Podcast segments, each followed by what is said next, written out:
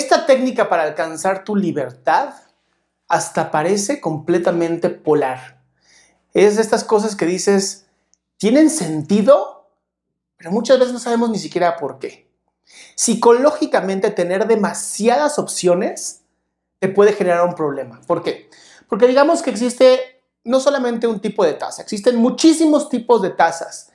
Tú crees que la libertad está en que puedes elegir muchas tasas. El problema es que no te vas a sentir libre porque una vez que elijas una de esas tasas, vas a entender que tal vez podías haber elegido la otra o tal vez esta hubiera sido mejor y empieza a tener un dilema por haber tenido que elegir una sola.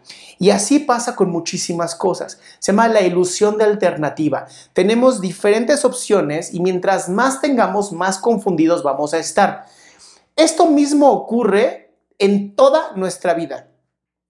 Cuando nosotros aprendemos a soltar, cuando aprendemos a poner límites, cuando aprendemos a renunciar a algo, en ese momento somos verdaderamente libres. ¿Por qué? Porque podemos elegir nuestro dolor. Y esa es la libertad. La libertad está en cómo yo elijo el dolor.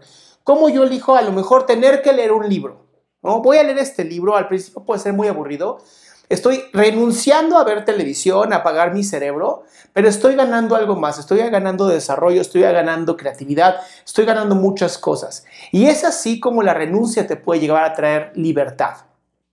Si yo elijo correr, salir a correr todos los días, estoy renunciando a poder echarme en el sillón como una papa, ¿no? Y ah, disfrutarlo por el ejercicio que va a traer dolor, va a traer fatiga, va a traer cansancio, pero también va a traer energía, también va a traer mucho más ritmo cardíaco, también va a traer más nutrientes a mi cerebro, a mi cuerpo, oxigenación, me voy a sentir mejor. Por lo tanto, muchas veces nuestras renuncias nos van a traer cosas positivas.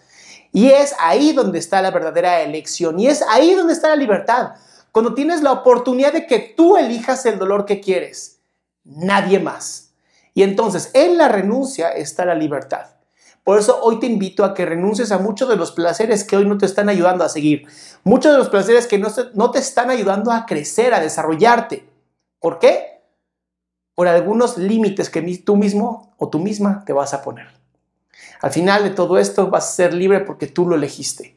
Yo soy Adrián Salama, esto es aquí y ahora. Si no te has suscrito, te pido que lo hagas para que no te pierdas nunca nada nuevo sobre psicología y salud mental.